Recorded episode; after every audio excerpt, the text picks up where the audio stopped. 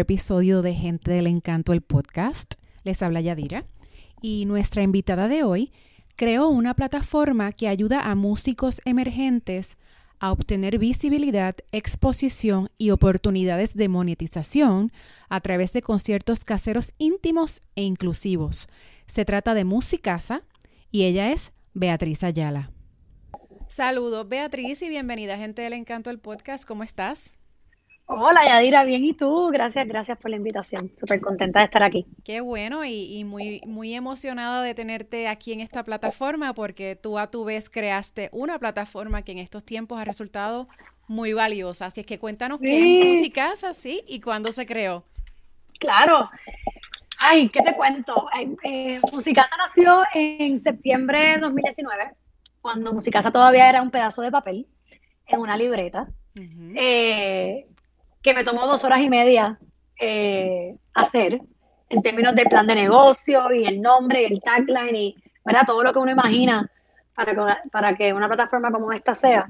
Pero no fue hasta octubre que yo empecé a hablar de la misma y, y, empezar a, a, take ownership y perdona mi spanglish, de que esto, esto es lo que yo quería hacer y que esto sí existe porque ya ¿verdad? está materializado en un papel y que yo voy a buscar la manera de lograrlo.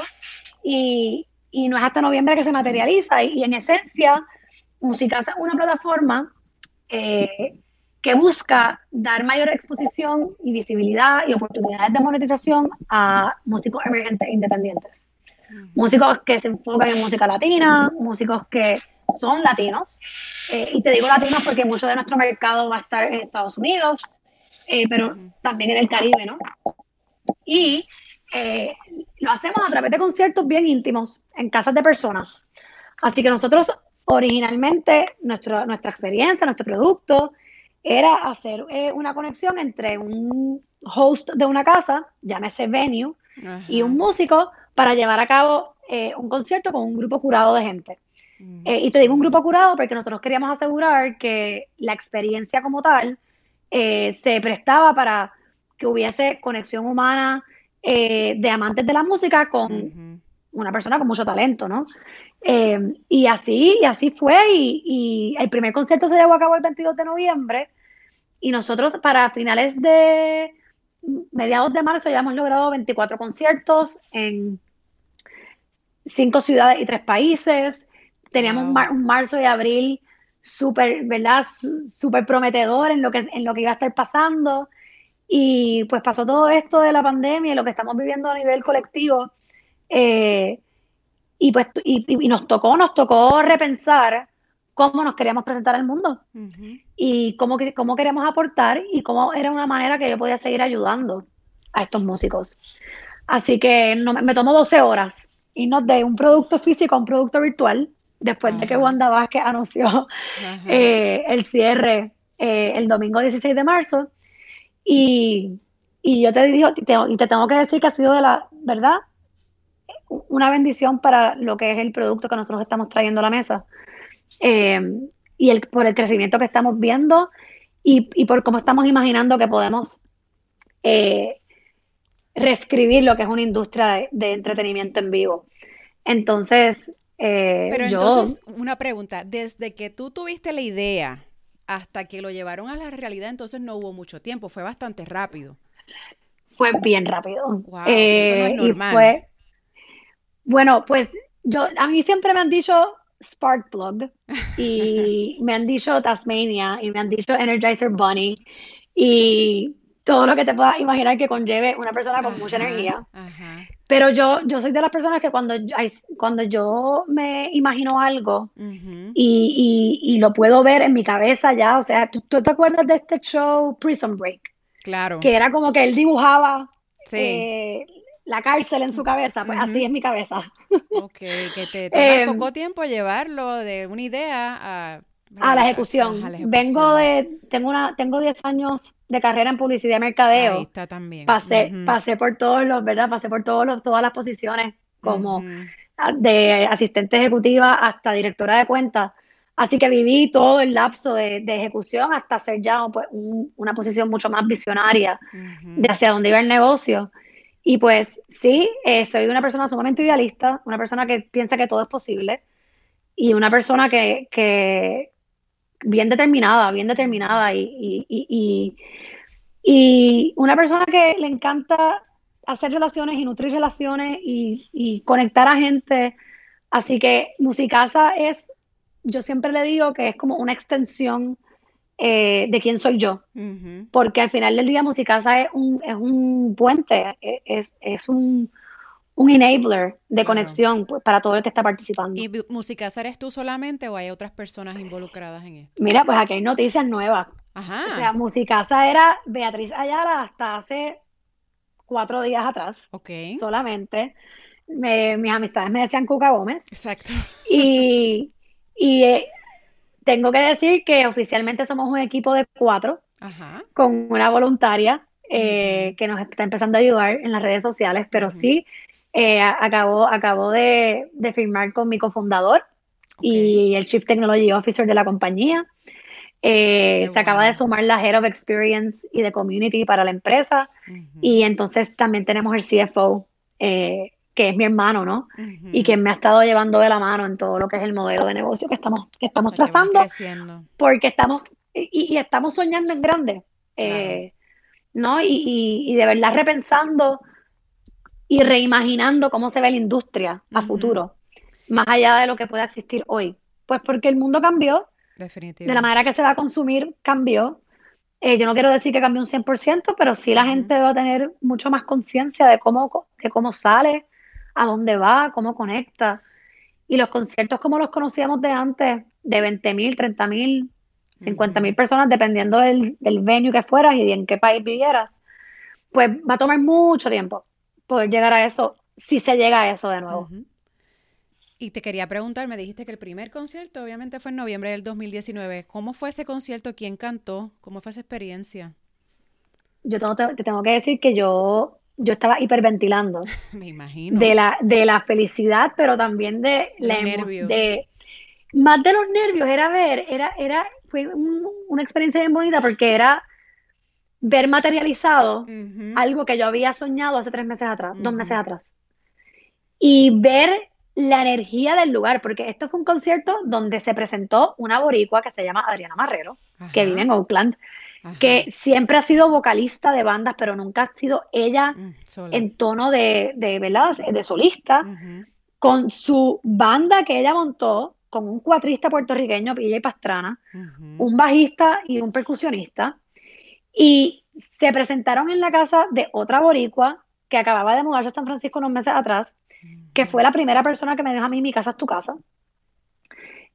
Y tú sabes, o sea, la, las generaciones de, que habían allí de personas, o sea, ya había gente de 25 años, había gente de 78 años. Wow. Y había gente latina, de Colombia y de Puerto Rico. ¿Y de cuánto, cuánto era el público, ¿Cuánta gente había? Éramos 22 personas. 22 personas. Sumamente íntimos. Y habían, o sea, habían indios, había rusos. Wow. O sea, fue un grupo sumamente ecléctico.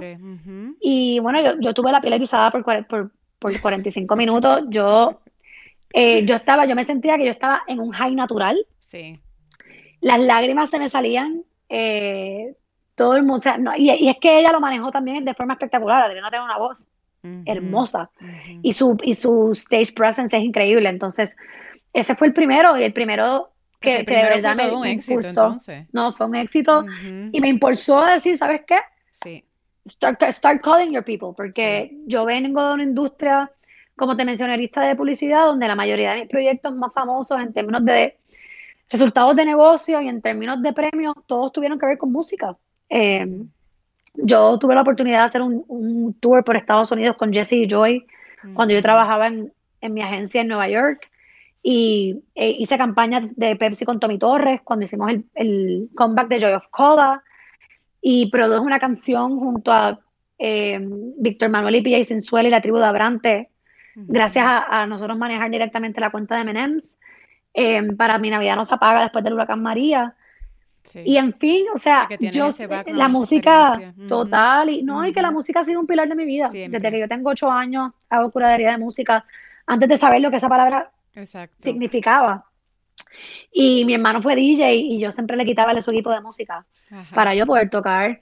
Eh, y en mi, en mi grupo de amistades siempre me han dicho la DJ. Y quien maneja, la gente sabe que cuando hay una fiesta y Beatriz Ayala eras la que bregabas con la música. Nadie puede tocar la música. Qué chévere. Eh, y pues no tengo, sí, dale, adelante, adelante. No, que, entonces eh, sí, no, no, y emocionate, seguro que sí. Entonces llegó la pandemia y entonces me dijiste que te tomó 12 horas en hacer la transición a, a 100% virtuales. Sí. ¿Cómo, ¿Cómo fue esa experiencia y cómo fue la acogida de verdad de la audiencia, del público? ¿Cómo ha sido ese proceso? Ha sido eh, como dije ahorita, una bendición. Y yo, yo no me lo imaginé así. Yo me lancé sin pensar mucho. Yo dije, Musicasa es una plataforma de comunidad y una plataforma de música. Aquí hay algo para ayudar a los músicos en este momento. Eh, y hay algo para llevar socialización y, y, verdad y ese sentir, esa, esa conexión humana de forma intencional. Porque cuando uno conectaba digitalmente no, no, no, no había una intención detrás. Ahora no, ahora la gente necesita y busca hacerlo pues por, ¿no? por todas las restricciones que tenemos. Y fue bien loco porque ese domingo fue el último concierto que tuvimos, que tuvimos de música en físico, que fue aquí en Puerto Rico. Y sacan la noticia, terminamos ese concierto a las 10 de la noche, yo estoy en una llamada con un amigo a las 2 y media de la noche, pensando qué voy a hacer. O sea, yo no estoy ni permitiendo que a mí me dé miedo de qué va a pasar con música, sino yo estoy como solution mode, ¿qué vamos a hacer? Y hablando con él, pues surgió básicamente lo que es el programa de música Sabes de tu casa, que es conciertos íntimos 100% virtuales. Yo, yo, yo quería asegurar que yo no fuese a hacer live streams masivos por YouTube o por la plataforma de live stream o por Facebook, porque eso no es Musicasa. Musicasa no es una plataforma de que la gente se conecta y se desconecta cuando quiere y, y que participe el, y que participe el que quiera, sino hay una, experiencia íntima, claro, que es Correcto. yo decía, ¿qué plataforma hay allá afuera donde podamos hacer esto y que la gente se vea y, replicar el feeling de lo que es un concierto en vivo? Y él me dice, ¿tú, tú, no, tú no sabes lo que es la plataforma de Zoom. Y yo me empiezo a reír porque yo llevo Zoom hace cinco años. Y es bien loco porque cuando tú lo tienes de frente no lo ves. Y toma que otra persona te lo diga para que lo veas. Claro. Y y aunque yo no soy fanática de lo que Zoom representa y pues, todo lo que ha pasado, es verdad, a nivel de privacidad en, su último, en el último mes, definitivamente es la mejor plataforma de afuera que existe hoy para yo poder llevar a cabo un concierto al estilo Musicasa. Así que eso pasa, anunciamos el 17 de marzo y el primer concierto fue el 19 con Andrea Cruz. Y yo estuve en ese concierto. Así es que. No. Sí, yo estuve en el concierto de Andrea Cruz porque yo entrevisté a Andrea para Gente del Encanto y cuando vi que ella iba a estar, esto fue empezando todo esto de la cuarentena, eh, sin saber quiénes eran ustedes, entré a ese concierto. Sí. Mira, yo tengo la boca, yo estoy boquiabierta ahora mismo. Sí, yo estuve ahí. Y tú estuviste en el de En el de Claro, sí. ok. Wow, mi cabeza está volando encantada ahora mismo. ok, pues ese concierto de Andreas, que se conectaron 36, fueron como que entre 36 y 40 devices, pero habían 80 personas. O sea, ahí mm. había un periodista del Nuevo Día contando a las personas que habían en el concierto. y para, y, y, ¿sabes? y ese día nosotros no teníamos ni, ni el quality control del audio y cómo iba a sonar todavía. Porque nosotros habíamos hecho un experimento de soundcheck, pero el soundcheck no fue lo mismo el live que el soundcheck y hubo áreas de aprendizaje. Y entonces, o sea, me tomó 12 horas arreglar eso para que cuando Christian Bob se presentó el viernes, ya el sonido estaba resuelto.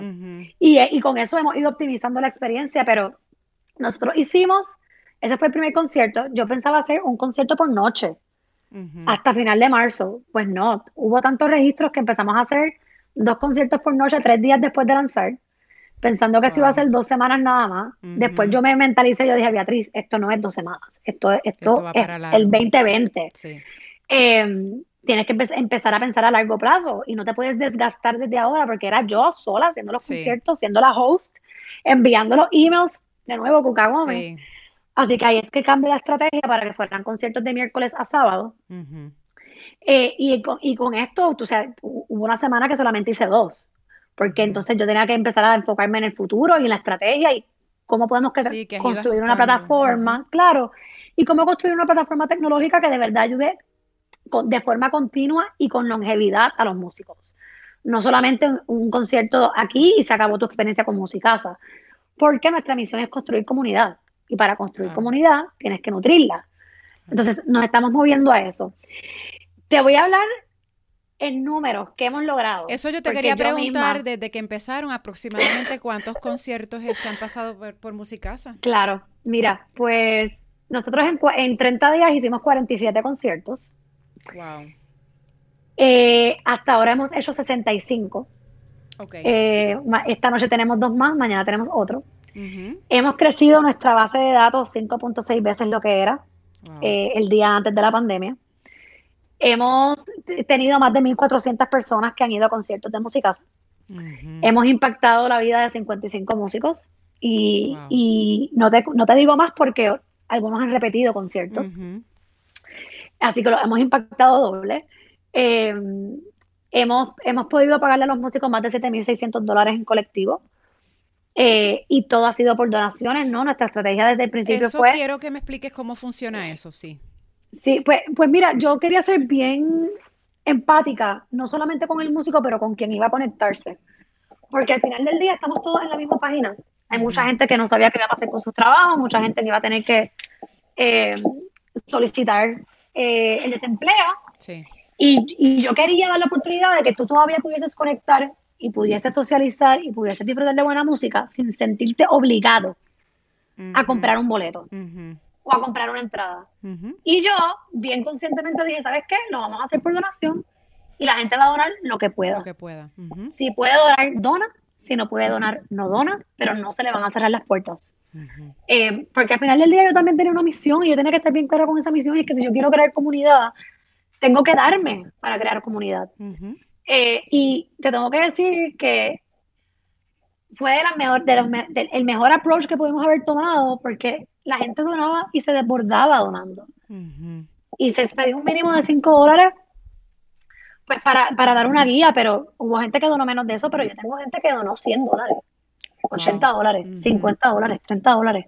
O sea, la misma gente contestando la encuesta de la experiencia decían esto, esto vale más que 15 dólares, esto vale más que 20 dólares. Y pregunta, eh, ¿cómo entonces, qué, qué porción de eso le toca al artista? ¿Cómo es que ustedes deciden? Nosotros desde el principio todo lo que se entraba en donaciones hasta 100 dólares iban limpio al músico. Ajá. Si no llegábamos a 100 dólares, iba 100% al músico. Si llegábamos a 100 dólares, iba 100% al músico. Si llegábamos a 101, iba al músico. O sea, iba a 100, ¿verdad? Eh, los 50 centavos para nosotros. Eh, y todo lo que entraba por encima lo dividíamos en partes iguales. ¿Qué pasa con eso? Que hubo conciertos que nos fue muy bien y hubo conciertos que no hicimos nada. Entonces yo tengo que empezar a concientizarme de que si yo quiero que esto sea un negocio a largo plazo y sostenible, tengo que ir testeando diferentes modelos. Exacto. Para nosotros poder existir en un mes y en un año y en 10 años, ¿no? Entonces ahora nos estamos moviendo a que dependiendo de tu experiencia y dependiendo de lo que tú has logrado dentro de tu carrera como artista independiente, pues es como manejamos la es como manejamos el revenue. Em, si eres un artista que está empezando, no tienes un following grande todavía, a lo mejor no has grabado disco todavía, pues hasta 100 dólares van limpios tuyos y todo lo que sea por encima de eso va a musicosa. Si eres un artista ya con nombre, con un following, eh, que evidentemente pues te presentaba de múltiples maneras antes de la pandemia, pues es la misma fórmula con la que, con la que empezamos. Esto no significa que esta va a ser la fórmula siempre, nosotros ya estamos pensando cómo nos, nos vamos a mover a un modelo ya eh, estático de, de entrada, de, de, poder, de poder participar de las experiencias, porque tengo que pensar en el negocio y tengo que pensar cómo vamos a crecer. Y te quería preguntar, eh, antes de irnos a las metas que tienen a corto y a largo plazo, este, ¿cómo, ¿cómo es el proceso de ustedes elegir el talento? ¿Ustedes hacen el acercamiento al artista o el artista se puede comunicar con ustedes? ¿Cómo, cómo es? Ambos. Eh, de la manera que pasó al principio, es que con una llamada, eso, eso creó un efecto dominó y los registros empezaron a llegar. Okay. Eh, y, tengo que decir que unos parámetros de cómo ustedes consideran al artista. Nosotros hacemos un curation manual de cada artista. cuando el artista se registra, tienen ¿verdad? Llenan una información y tiene que poner toda la todo como básicamente su libro de lo que ha hecho y sus canales. Y nosotros vamos canal por canal eh, lo estudiamos, vemos cómo se comportan en las redes, cómo se manejan eh, su música, etcétera, para asegurar que estamos presentando artistas que de verdad tienen el talento eh, y la calidad que, que, requiere participar de, de Musicasa y que, y que requiere que la persona que vaya a participar se sienta a gusto y sienta que está, ¿verdad?, recibiendo música nueva, porque muchos de estos artistas, estas personas lo están descubriendo por primera vez. Claro. O ya son fanática leal y se conectan cada vez que hacen un concierto. Entonces todo eso pasa de forma manual. Eh, y así, así lo manejamos, pero de nuevo somos inclusivos, porque tengas cinco followers y no estés en Spotify no significa que no te vamos a aceptar.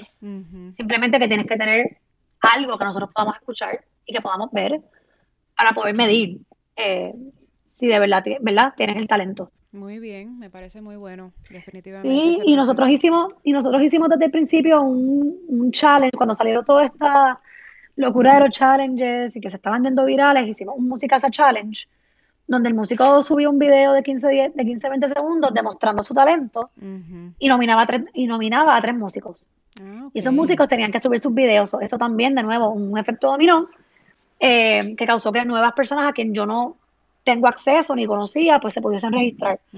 Y quiero recalcar que, todo, recalcar que todo esto se hizo con cero dólares de medios. nosotros no tuvimos ni un... La, la primera pauta que, yo hice para Musicasa fue hace dos días para ver, testear diferentes audiencias y ver las reacciones, ¿no? Pero todo esto ha sido un network effect y un word of mouth eh, claro desde el comienzo. Y por eso te pregunto ahora, este, ¿verdad? Lo que me estabas contando ahorita, que ahora este, la forma en que uno va a un concierto va, a cambiar, no hay, no hay duda de que esto va a ser distinto a la experiencia. Entonces, ¿qué metas tienen ustedes a corto y a largo plazo para adaptarse a el nuevo normal, no? Claro. Sí, mira, muchas metas, muchas, muchas metas. Eh, entre ellas la primera era eh, crecer el equipo, meta completada.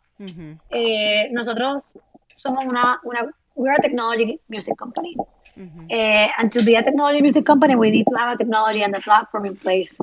So nuestra, nuestra primera prioridad ahora mismo es, primero, construir la comunidad, nutrir la comunidad, dejarle saber a los músicos que estamos aquí, que somos sus partners, que somos colaboradores, y que queremos crecer con ellos y escucharlos, ¿no? Eh, entender de verdad qué es lo que ellos están buscando, qué necesitan, qué ha gustado, qué ha gustado Musicasa. Eh, yo no, Musicasa no está hecho para ser perfecto, si está hecho para ayudar, ¿no? Y, si está hecho para que sea un, un puente de conexión, pues qué cosas podemos hacer para optimizar y nutrir eso. Así que esa es nuestra, primer, nuestra primera prioridad en términos de cómo queremos empezar a manejar la audiencia desde el punto de vista de música tenemos que, nosotros vamos a crear estrategias ahora también de cómo nutrimos a, a los amantes de la música y, a aquellos que participan de los conciertos. Y la segunda prioridad es construir la tecnología. Eh, nosotros estamos, ¿verdad? Nuestro, nuestro sueño es grande, la visión es grande. De nuevo, estamos repensando cómo se ve esa industria y cómo nosotros podemos jugar un papel en ella y cómo podemos añadir valor en ella. No simplemente estar por estar, pero estar porque sabemos que podemos tener un impacto positivo en la vida de muchas personas. Y nos toca, nos toca enfocarnos en eso ahora. Y estamos también entonces empezando eh, a levantar dinero, levantar capital, eh, para poder entonces poner todos los esfuerzos en ello y, utilizar el próximo año y medio, que es catalítico para nosotros, en probar que, que, todavía hay un mercado para esto y que todavía la gente está dispuesta a pagar. Definitivamente. Este, no, eso No, y los estudios, que, los estudios, los estudios que tú ves de Nielsen con Billboard, eh, dónde está la mentalidad de la gente, cómo la gente está viendo los conciertos virtuales, si están dispuestos a pagar o no están dispuestos a pagar. O sea, te enseñan que, que sí, especialmente el mercado hispano y el, y el mercado de millennials. Y para ponerte en perspectiva, cada seis millennials de 10 en Estados Unidos son, son hispanos. Es una comunidad que viene creciendo, es una comunidad que consume música por encima de cualquier otro segmento en Estados Unidos. Eh, y es una música, es una, es una audiencia que sobreusa todo lo que tiene que ver el streaming de video y de, y de audio, ¿no?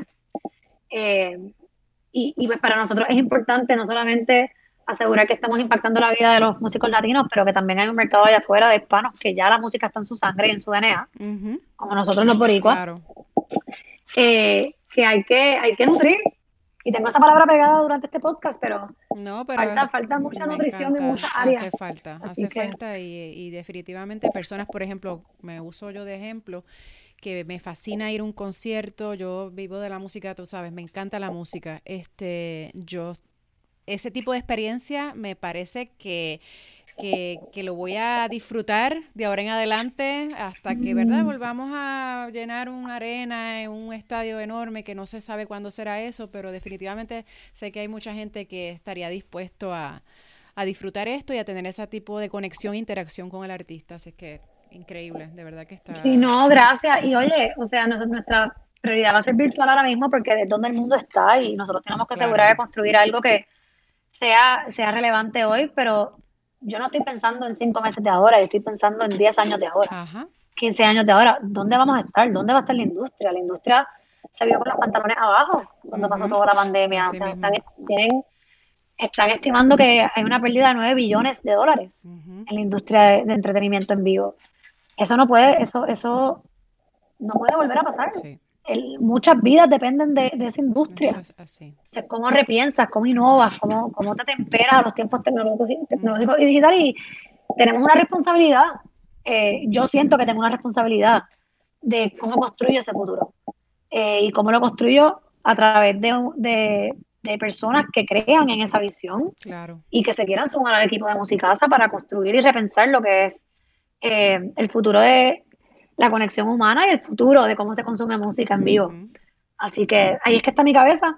No, me encanta. Eh, y mi corazón. Así que vamos a ver. Me encanta, me encanta. Beatriz, al menos que tengas algo más que añadir, si no, vamos a pasar a una sección que se llama La ñapita, que son preguntas cortitas que se le hacen a todos los entrevistados. Anda, ok, esto es como el hot seat. Sí, me encanta. No, antes de, antes de entrar quería agradecerte de nuevo, Yadira, por, por invitarme por apoyar Musicasa. No tenía conocimiento que había estado en el de Andrea. Eh, luego, después de, de, que, de que terminemos esto, me encantaría conectar contigo offline. Claro que para que me hables un poco de tu insumo y, y cómo lo has vivido y cómo lo ves y claro que sí.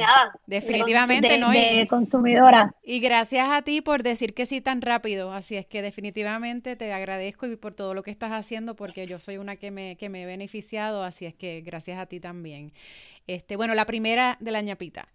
Descríbete con tres palabras. Asertiva. Determinada.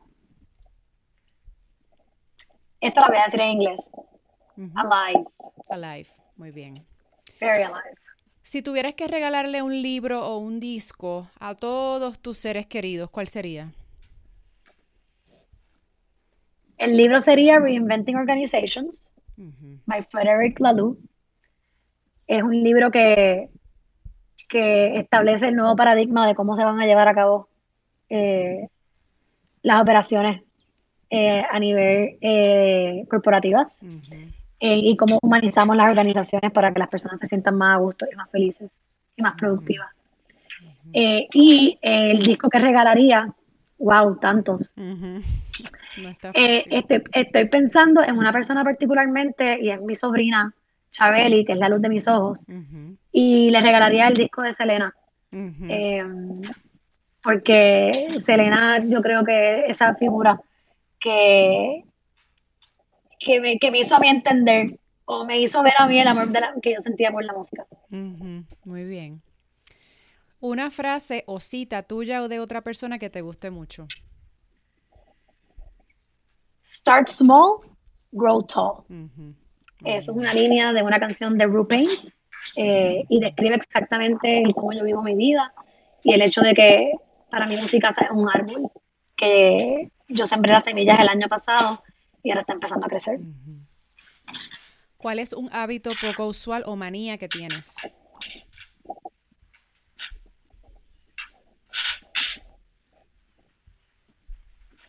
Antes de meditar, medito todos los días.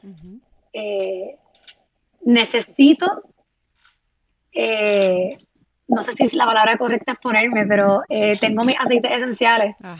Y dependiendo de cómo me levante, el que escojo y no puedo empezar a meditar hasta que no tenga eso puesto en, en, la, en las muñecas y en el corazón. Algo que nunca falla en calmarte es. la música.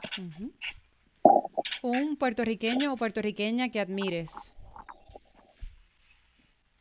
Mm. Mucho, un montón. Eh, pero yo te diría que una de las personas que, que tengo más cercana a mí en, en mi vida ahora mismo, y tengo que decir que esa persona es Alfredo García. Alfredo García es el Chief Operating Officer de G Suite en Google. Es boricua, es músico. Y ha sido my biggest champion desde que yo le hablé de musicasa por primera vez. Eh, y es un hombre de familia, un hombre que le va la vida de frente y no, le tiene miedo y, y, súper claro lo que quiere en la vida, con una hermosa familia. Y, y yo creo que es de las personas que más admiro en este momento. Muy bien. ¿Quisieras aprender a? Tocar la guitarra. ¿Qué harías si no tuvieras miedo?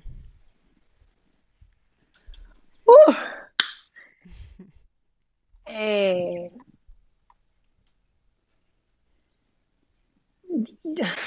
wow, hay tantas cosas. Eh, wow, Yadira, estas preguntas están intensas. Me encanta, me encanta.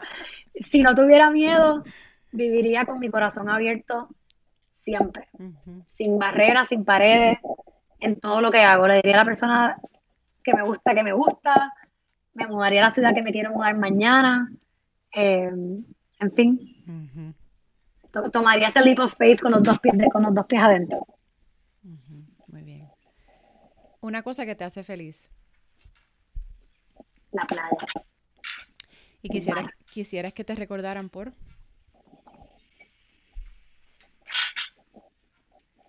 mi energía, eh, mi forma de ver la vida, eh, ese sentimiento de, de being alive and feeling joy. Eh, es un sentimiento que incluso es uno de mis propósitos de vida, ¿no? How do I, how do I enable people to feel joy and to feel connected to each other? Y déjame decirte que por tu voz, hablando contigo, esa energía tuya se transmite. Quiero que lo sepas, así de una persona alegre. Eh, y ese joy yo lo recibo acá. Así que para que lo sepas que, que sí. Gracias, Yadira. claro que sí. Y entonces, es importante, ¿cómo las personas pueden, hacer, pueden seguir a Musicasa en las redes sociales? Sí, súper. Ok, esto va a ser un poco tricky, porque Musicasa ya alguien en España lo tenía desde el ah, noventa y tanto. Así que en Facebook nos pueden encontrar en facebook.com slash at musicasa, musicasa con dos A al final. Sería musicasa y una A eh, adicional. Instagram lo mismo, instagram.com slash musicasa. Y en nuestro website musicasa.com. Y esas son todas las redes que tenemos ahora mismo. Perfecto. Beatriz, muchas gracias por tu tiempo. Me encanta tu proyecto. Quiero que todo el mundo lo conozca. Eh, también por la labor que haces para los, los eh, ¿verdad? los artistas emergentes que tanto lo necesitan. Así es que gracias por este ratito y definitivamente que seguiremos en conversación. Eh, así es que te deseo mucho, mucho, mucho éxito. Mucho éxito este, con todo lo que quieran lograr en el futuro. Gracias, Yadira. No, para mí, para mí fue un placer cuando me llegó tu email eh, me recuerdo que yo celebro todo lo que me llega. Eh, que celebré un poquito y dije, wow, ok, qué cool. Déjame contestarle. Así que gracias por contar conmigo, gracias por apoyar y también en lo que yo pueda ayudarte a ti eh, y apoyarte a ti, llámame, escríbeme, porque creo 100% en que la magia sale de la colaboración y que tenemos que inculcarla para que la gente sienta la confianza de hacerla. Así que cuentas conmigo también y te deseo también lo mejor con tu plataforma. Muchas bendiciones, gracias mil, cuídate mucho. Chao, nos vemos. La música de este podcast fue creada por José Eduardo Santana y Daniel Díaz. Y no se olviden de seguirnos en las redes sociales como Gente del Encanto por Instagram y Facebook. Muchas gracias por escuchar y muchas bendiciones.